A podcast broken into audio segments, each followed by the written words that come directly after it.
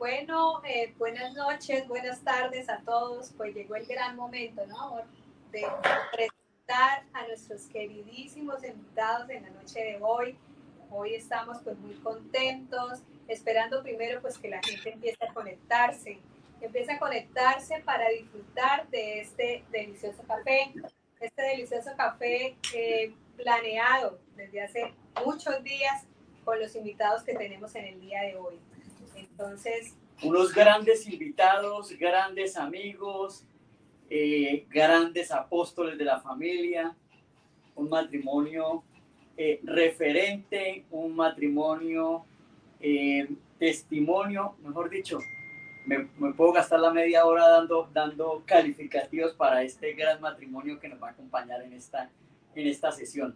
Bueno, no, nosotros súper contentos, de verdad, y pues queremos en esta noche presentarles a sus amigos. Yo creo que ya, de por sí en Facebook, eso ya, ya en las redes, en las redes eh, muchos comentaron eh, de este matrimonio tan especial que nos acompaña en el día de hoy. Pero bueno, queremos darle la bienvenida a Marcos y Alicia, nuestros queridos asesores, a quienes queremos, admiramos y, mejor dicho, los llevamos muy adentro de nuestro corazón. Entonces, bueno, que sea la oportunidad para que se presenten y nos saluden a toda Latinoamérica. Bienvenidos, Marcos y Alicia. Será un café muy, pero muy agradable, muy sabroso compartir con ustedes en esta noche. Bienvenidos. Muy buenas tardes para todos, queridos hermanos, especialmente a nuestros queridísimos y apreciados presidentes latinoamericanos, Carol y Jorgin, por esta invitación que nos hicieron nosotros nos sentimos bendecidos de poder estar compartiendo esta tarde con ustedes y con el resto de Latinoamérica. Buenas tardes, Caro y, y Jorgin, grandes amigos, grandes compañeros también en este apostolado, en esta misión de la familia que, que amamos. Y, y, realmente muy felices de poder compartir con ustedes un café. Nos merecíamos este café. bastante, bastante nos lo merecíamos. De verdad que bueno, de antemano agradecerles la disposición, agradecerles que hayan dicho sí a, acompañarnos en, esta, en este momento de, este cafecito. Y, bueno, eh, vamos a entrarnos un poco en su casa, en su hogar y, conocer un poco más eh, de, esa, de esa faceta humana, de esa, de esa faceta eh, maravillosa que tienen ustedes, eh, nuestros grandes amigos Marcos y Alicia. Pero yo pienso que lo primero es que a pesar de que muchos ya los conocemos porque son unos personajes muy importantes en Latinoamérica, quisiéramos conocer como más a fondo acerca de su familia. Cuéntenos quiénes son ustedes, quiénes conforman la familia, acerca de sus hijos. Bueno, tenemos muchas inquietudes y queremos escucharlos en el día de hoy. Bueno, somos Alicia y Marcos, Alicia Quiñones, Marcos Álvarez. Estamos casados hace 30 años y previa a eso tuvimos un noviazgo de dos años. Él es mi esposo Marcos. Tenemos, y yo siempre digo, siempre digo, tenemos cuatro hijos, tres lindas nenas como la mamá y un varón guapo como el papá. Eh, ya todos adultos, pero aún solteros, aún hijos de nuestra casa, eh, Sofía Belén, que es una contadora pública, eh, Ruth Isabel, que es eh, doctora en veterinaria, que ahora mismo ella hace más de tres años que no vive con nosotros, vive en Europa porque está haciendo su doctorado, empezó con una maestría allá y ahora continúa con su doctorado.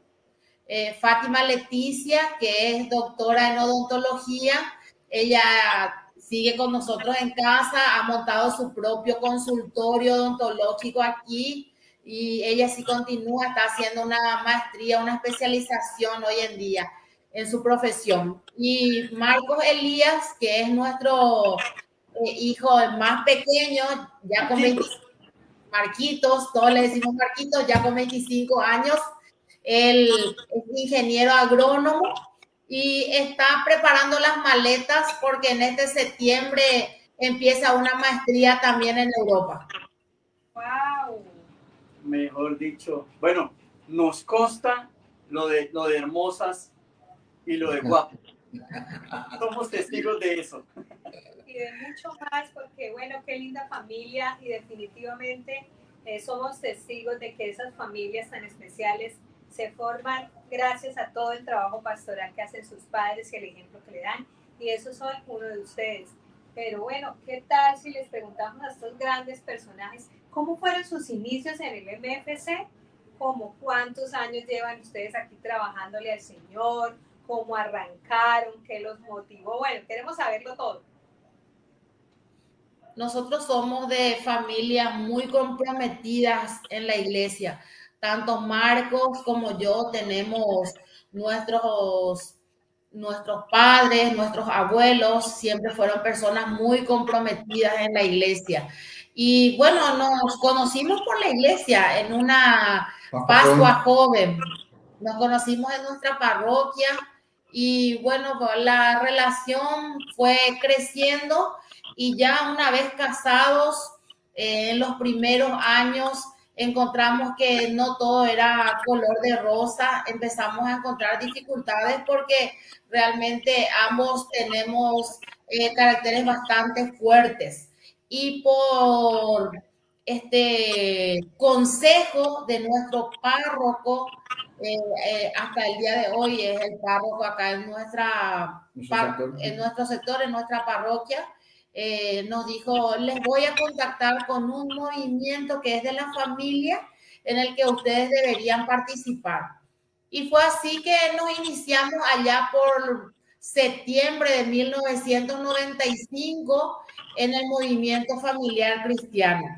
Y a partir de ahí nunca más paramos. El primer año sí fue un año de formación y de conocer un poco más eh, el movimiento. Y el a partir del segundo año agarramos compromisos dentro de lo que es, nosotros le llamamos equipo de base, y es lo que se conoce dentro del proyecto Solidaridad Evangélica como eh, equipo de sector. Fuimos financistas, nuestro equipo de sector, y muy pronto eh, pasamos a ser los, eh, los secretarios en la diócesis a nivel diocesano. Y luego pasamos a nivel nacional, Luego creo que volvimos por dos periodos en la diócesis, dos periodos a nivel nacional y siempre en servicio. Nunca en estos 28 años que estamos por cumplir dentro del movimiento familiar cristiano estuvimos sin eh, estar comprometidos en algún servicio dentro del movimiento. Y es lo que nos ayudó a perseverar y es lo que nos ayudó a crecer también. Qué bien. Eh, nosotros, bueno, que, que, conocemos eh, parte de, de, ese caminar pastoral, ¿alguna vez ustedes se imaginaron llegar a dirigir el movimiento a nivel diocesano o a nivel Paraguay? ¿Y qué decir a nivel latinoamericano? cuando ustedes eh, en esos inicios y con esos deseos de, eh, de trabajar por el Señor?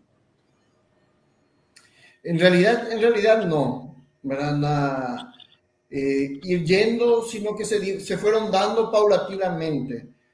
no hemos programado absolutamente nada, sino se fueron dando. La gente fue confiando en nosotros, ¿verdad? Nos dieron el cargo de, de tesoreros o del área financiero de, de nuestro sector o parroquia. Luego también la parte de, tesorería y, o financiero a nivel diocesano. Y de ahí ya pasamos como secretarios nacionales. Como decía Alicia, ya volvimos como eh, diocesano. Y ahí sí, como fuimos trabajando mucho y vieron que teníamos potencial, ya la gente nos fue ofreciendo el cargo de, de presidente diocesano y así también nos ofrecieron la parte, eh, ser al año siguiente o el periodo siguiente como presidente, vicepresidentes nacionales y también fuimos uno de los pocos y lo, o tal vez los primeros presidentes nacionales de nuestro país que fuimos electos de, de consenso. Una anécdota graciosa eh, bueno, un poco graciosa y también eh, tuvo su momento doloroso para nosotros a nivel familiar, que en el 2001 en nuestro país se realizó la Asamblea General Latinoamericana de Elección de Autoridades.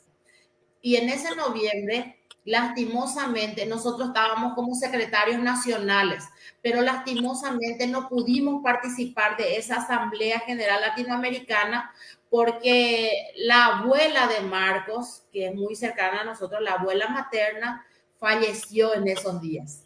Entonces no participamos del AGLA y fueron electos, fueron electos eh, William y eh, Esilda y William Chen de Panamá. Y cuando terminó la asamblea y nosotros luego del duelo nos reintegramos al equipo, hacíamos bromas de que, bueno, creo que alguna vez eh, nosotros podríamos ser presidentes latinoamericanos, porque yo tengo orígenes orientales, o sea, mi papá es coreano y como William tiene el apellido Chen, decía, bueno, alguna vez a lo mejor nosotros también podemos ser eh, presidentes latinoamericanos, pero era impensable para nosotros. Y creo que a pesar de que uno se va comprometiendo con el tiempo, siempre que vamos a tomar la decisión, nos damos cuenta de que somos instrumentos insuficientes del Señor y tememos no ser realmente eh, los, instrumentos adecuados. Pero siempre decimos humildemente, aquí estoy, Señor, para servirte. Yo te doy mi voluntad y tú ordena todo. Y creo que Carol y Jorgen también saben muy bien de, de esa postura. Pero también, también hay que reconocer de que en el movimiento familiar cristiano uno no camina solo. O sea, uno no puede decir, bueno, en base a mi esfuerzo fui llegando a estos lugares. También tenemos que reconocer que nuestros hermanos del movimiento también nos toman de la, de la mano y van formándonos para que podamos ir asumiendo los compromisos que se avecinan, ¿verdad? Entonces, nosotros en nuestro caminar debemos mucho a muchos dirigentes, tanto nacionales como internacionales también.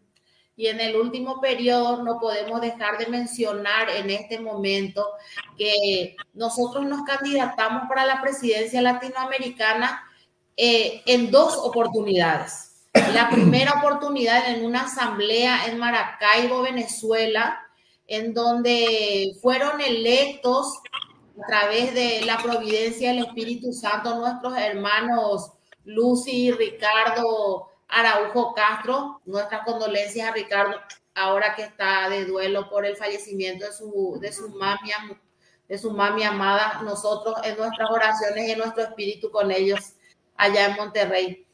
Eh, bueno, retomando, ¿verdad? Eh, fuimos, nos candidatamos y fuimos, fuimos con entusiasmo para poder ser presidentes latinoamericanos. Y gracias a la providencia del Espíritu Santo decimos que fueron electos Lucy y Ricardo.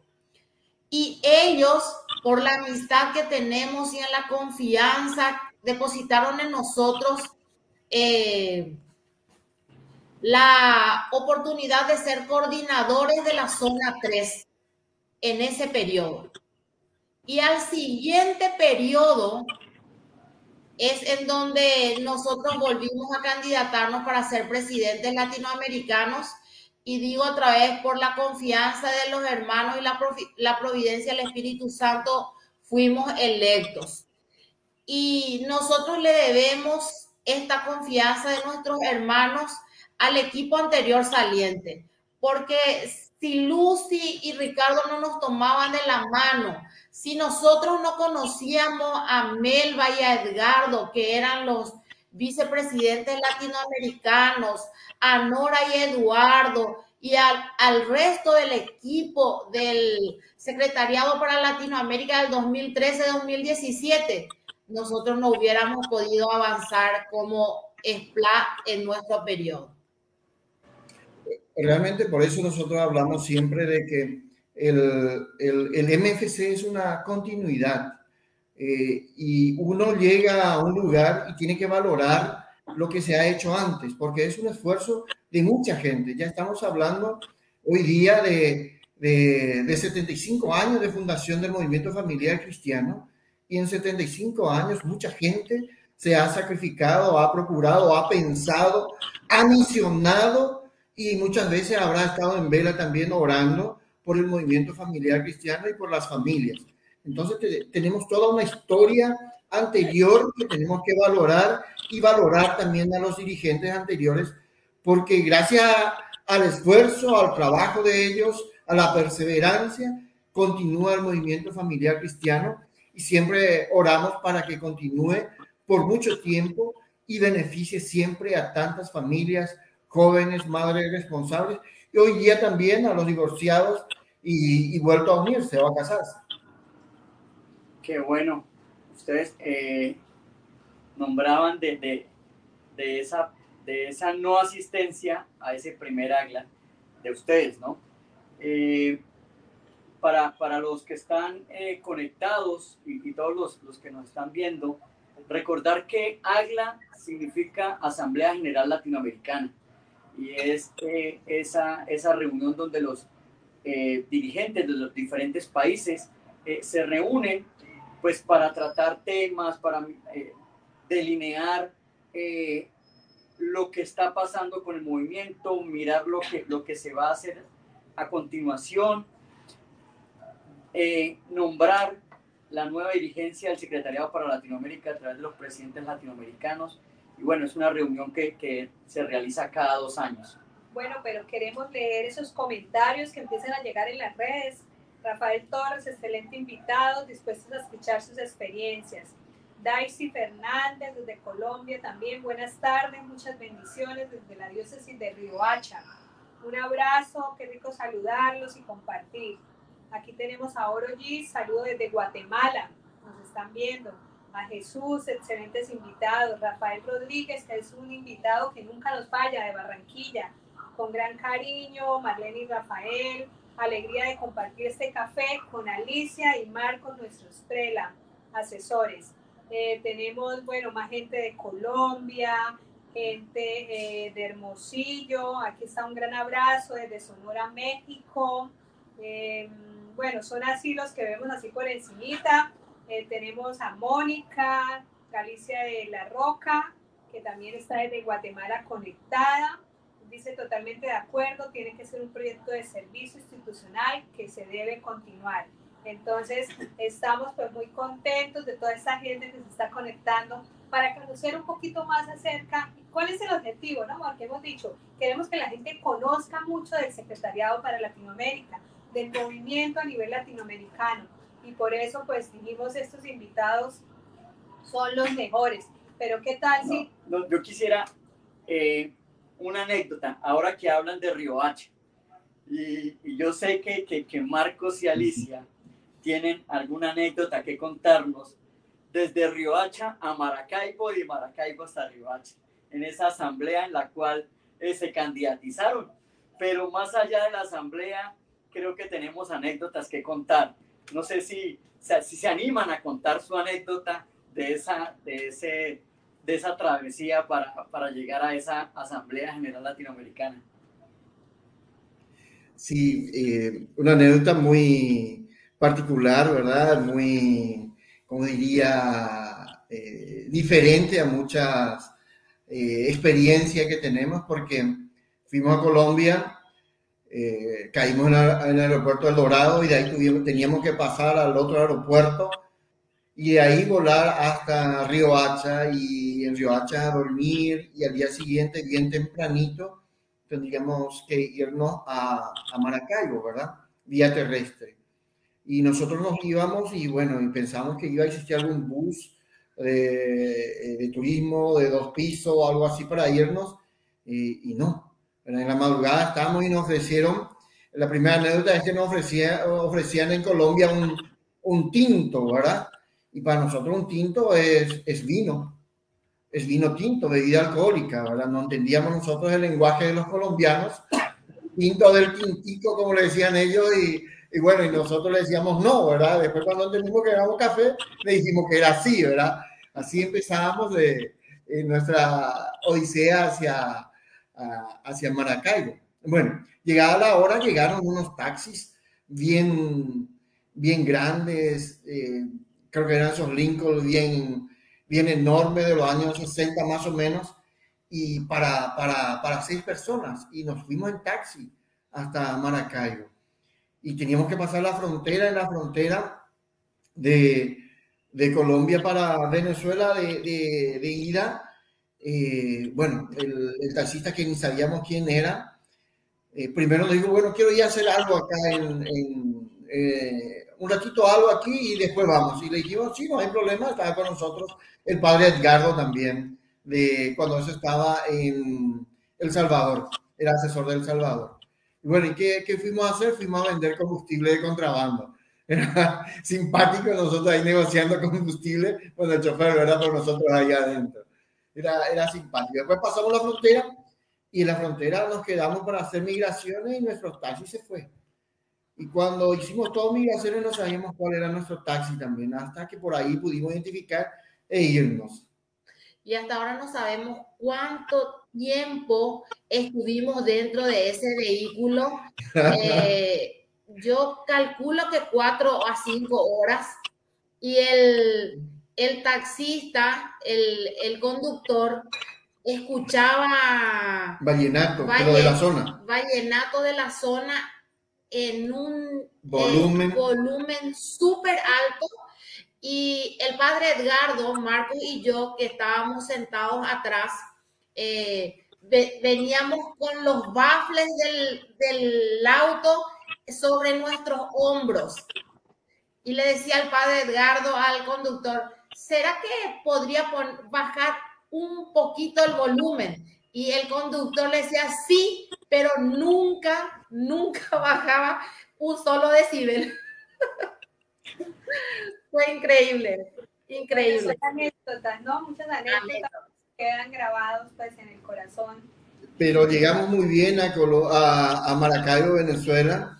Fue la única vez que pudimos visitar Venezuela lastimosamente y la gente del MFC de Venezuela que se portó súper lindo con todo, increíblemente, con la amabilidad que le, que le es característico a los, eh, característica a, la, a, los venezolanos. Entonces pasamos muy bien. Bueno, muy, muy, muy especial esa anécdota que nos han contado porque estuvieron en nuestras tierras y bueno, desde acá por eso la gente los quiere muchísimo. Queremos saber ahora un poquito acerca de esos desafíos que enfrentaron ustedes en su periodo como prela.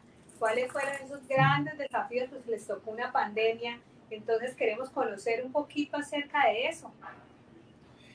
El, primer desafío que se enfrenta en el MFC a nivel latinoamericano es un desafío financiero, ¿verdad? Porque los fondos que disponemos a, disponemos a nivel latinoamericano eh, normalmente son insuficientes y pareciera mucho, pero al momento de aplicar a las misiones es bastante poco y se necesita más. Entonces, el primer inconveniente que siempre se tiene es el aspecto financiero. Luego a nosotros nos cupo eh, batallar con el tema de la pandemia y bueno, teníamos que dar respuestas a los diferentes países y, y también los mismos países dieron respuestas antes de que nosotros también le podamos dar. Y así fue que empezamos el año, eh, dos años y medio de, de virtualidad, que prácticamente íbamos súper lindo hasta el agla de, de, noviembre que tuvimos en, en, en, Salvador Bahía, que fue un agla, un agla así extraordinaria de mucha unidad de los dirigentes, de mucha espiritualidad, fantástico, ¿verdad? Y de mucha toma de conciencia con respecto al, al aspecto financiero y también con respecto a todas las misiones que estábamos teniendo. De ahí, bueno, en noviembre y para, para marzo ya se nos avecinó todo, ya cayó el tema de la, de, de la pandemia y nos quedamos todos encerrados y con, con pocas respuestas finalmente. ¿verdad? Eh, luego ya reaccionando, vimos la respuesta a la virtualidad, se siguió, se sobrellevó eso suspendimos nuestro elajo que teníamos para, para eh, junio, suspendimos al año siguiente otra vez y recién pudimos llevar en el, el año 2021. Pero fueron muchos, mucha, eh, muchos desafíos. Y recién a partir del, de, de, mayo, perdón, el año, el año hicimos en mayo de 2022 y a partir de ahí recién pudimos otra vez nosotros tomar las misiones por los países. Fueron dos años de mucha, de, de virtualidad. Y también fue una experiencia muy linda porque el Día de la Familia de ese 2020 fue excepcional. Nosotros empezamos a las 5 de la mañana en nuestro país con una misa y terminamos a, la, a las 1 de la mañana con el último, último país que nos pidió participar. Y así se repitieron cada año. Fue un día maratónico, ese Día Latinoamericano de la Familia, Día del MFCista, el primer domingo de octubre del 2020, en donde ya la gente estaba más adentrada a la virtualidad y casi todos los países organizaron alguna actividad virtual en la que nos invitaron y en la que estuvimos presentes. Y como les dice Marcos, eh, sí pudimos participar de una misa presencial íntima con el equipo nacional de nuestro país a más o menos 25 kilómetros de aquí. Nosotros nos levantamos a las 5 de la mañana para poder estar en la misa de las 6 de la mañana em, en el local donde nos convocaron porque era muy íntima, en aquel entonces estaba todo restringido y ya cuando retomamos o retornamos de la misa, empezamos en, las, en los encuentros virtuales con los países. Y estábamos, no se imaginan, agotadísimos, agotadísimos a la una, una y media de la mañana de nuestro país, eh, sin descanso desde la madrugada, pero felices, pero felices de haber participado prácticamente con toda Latinoamérica en ese Día de la Familia. Fue bello porque toda Latinoamérica más que nunca se conectó y eh, no digo que festejó, sino hizo público todo, eh, eh, toda la fiesta del Día Latinoamericano que estaban viviendo. Fue, fue maravilloso, realmente. Nosotros, nosotros frente al tema de pandemia siempre decimos que el Señor sabe cómo hace sus cosas y sabe escoger bien a los suyos. Y, y no, no pudo escoger a unos presidentes mejores para afrontar ese, ese reto eh, grande que tuvo la humanidad, Latinoamérica, el movimiento como fue la pandemia y en cabeza de, de, de ustedes, Alicia, Marcos, de verdad que en nombre del movimiento les agradecemos. Les damos gracias por todo el esfuerzo, por todas las iniciativas, por todo el trabajo que ustedes lideraron durante ese tiempo difícil. De verdad que eh, los frutos de ese trabajo se ven, se ven y están acá, eh, palpables. Y hoy eh, este café no es sino otra cosa que un resultado de esas iniciativas de ustedes. Esa iniciativa de, de, ese, de ese conocer, conocer a Latinoamérica, maravilloso programa, maravillosa iniciativa donde pudimos eh, encontrarnos los MFCistas y conocer cada una de las realidades, cada uno de los trabajos maravillosos de cada país. Y dicho sea de paso, eh, invitar a todos a que puedan consultar puedan revivir cada uno de esos capítulos en el canal de YouTube del, del movimiento eh, latinoamericano. Allí están cada uno de esos 20 capítulos eh, que nos recuerdan, que nos muestran lo que, lo que cada uno de los países eh, hacen dentro, de sus, dentro de sus territorios. Bueno, y pues el tiempo es, pero súper fugaz. Nos gustaría hablar mucho más con estos queridos amigos pero ya como para cerrar, queremos un mensaje de ustedes a todos los servidores de este movimiento, a todos los matrimonios que a veces nos cansamos, que nos desilusionamos, que queremos tirar la toalla, que no queremos asistir a capacitaciones, ¿qué más? Un mensaje bien especial de ustedes, amigos, que han sido esos, ese matrimonio tan comprometido con el movimiento.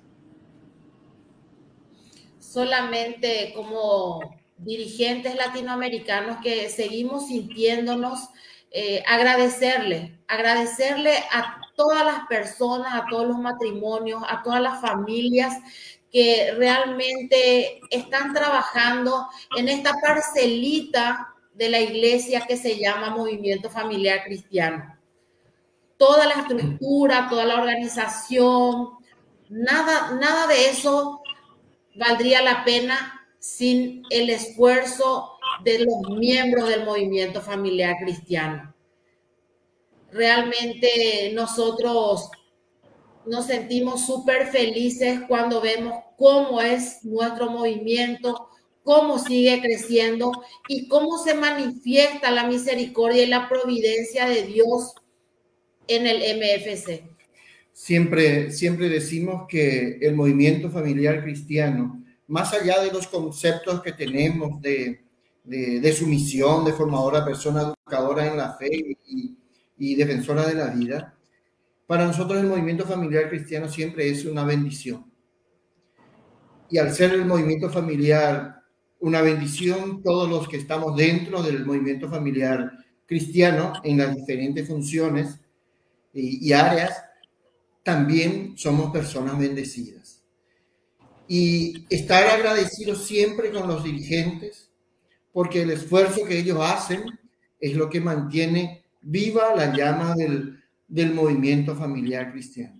Siempre hablamos de que la base del movimiento familiar cristiano está en los equipos básicos. Es muy cierto, porque de ahí se generan los, los futuros dirigentes. Pero también eh, hay que valorar a los dirigentes porque ellos son los que siempre nos están dando el norte a seguir. No tengamos miedo de comprometernos sigamos comprometiéndonos que Dios no quita nada y nos da todo. Y el compromiso nos ayuda a seguir avanzando en nuestro proceso de conversión. Porque cuando miramos atrás, vemos las maravillas que Dios hace en nuestras vidas. Pero cuando miramos adelante, vemos que aún nos falta mucho por avanzar. Así es que sigamos unidos.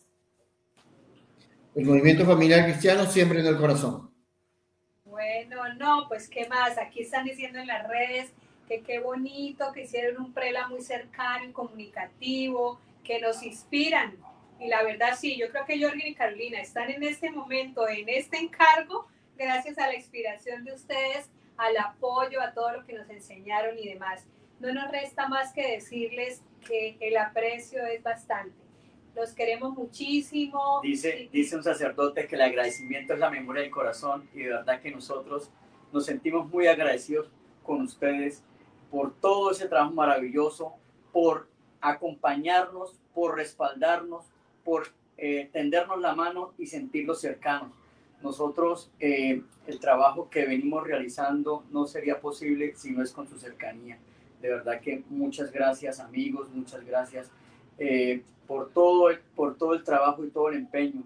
Sabemos que eh, en estos trabajos no, no, todo es, no todo es risa, no todo es alegría, también hay momentos difíciles, hay momentos de, tristeza, de llanto, de desilusión, pero a pesar de todo eso, siempre, siempre ustedes demuestran e irradian alegría y contagian ese deseo de servir. Bueno, y pues ya decirle a nuestra audiencia que el tiempo se ha acabado, pero dentro de muy poco tiempo vendrá otro café. Les decíamos desde un principio que este café no vale nada, lo único que vale es compartir, darle me gusta, seguirnos en las redes, arroba NFC, raya, guion de piso, LA. Entonces estamos en las diferentes redes para que nos sigan y un fuerte abrazo a nuestros queridos amigos Marcos y Alicia los llevamos en el corazón y esperamos verlos muy pronto en Paraguay. Desde ya, Desde ya, Marcos y Alicia, por favor, por favor, inviten, inviten a, la, a todos los que nos están escuchando al AGLA y el ELA que vamos a tener allí en su tierra. Sí, eh, el AGLA en Paraguay se va a realizar en, en, noviembre del año 2024. Ya nos estamos organizando con, con los PRELA para que se pueda eh, participar. Tendremos tres días de, de, encuentro latinoamericano y dos días de asamblea, asamblea latinoamericana. Entonces, eh, mucha gente va a estar participando y estará en nuestro país por, por cinco días. y nosotros le vamos a extender la invitación para que se queden dos semanas completas. Vamos a disponer de los medios adecuados para atenderlos de la mejor manera. Ya serán todos muy bienvenidos y el equipo nacional actual también.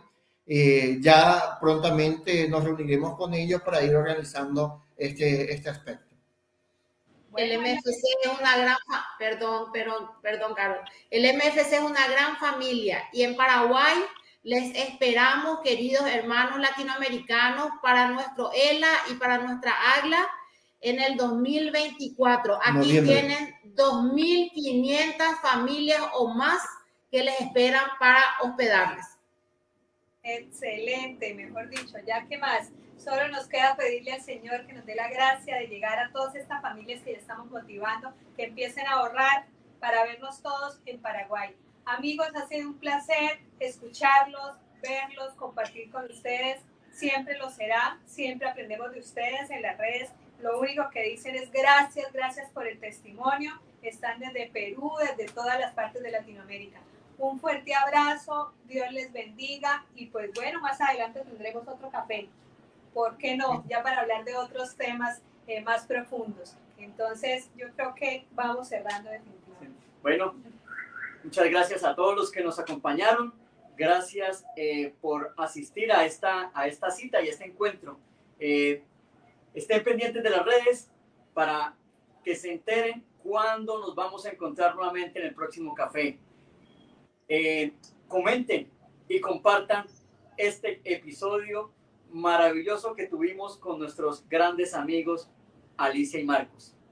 Un abrazo y que Dios los bendiga.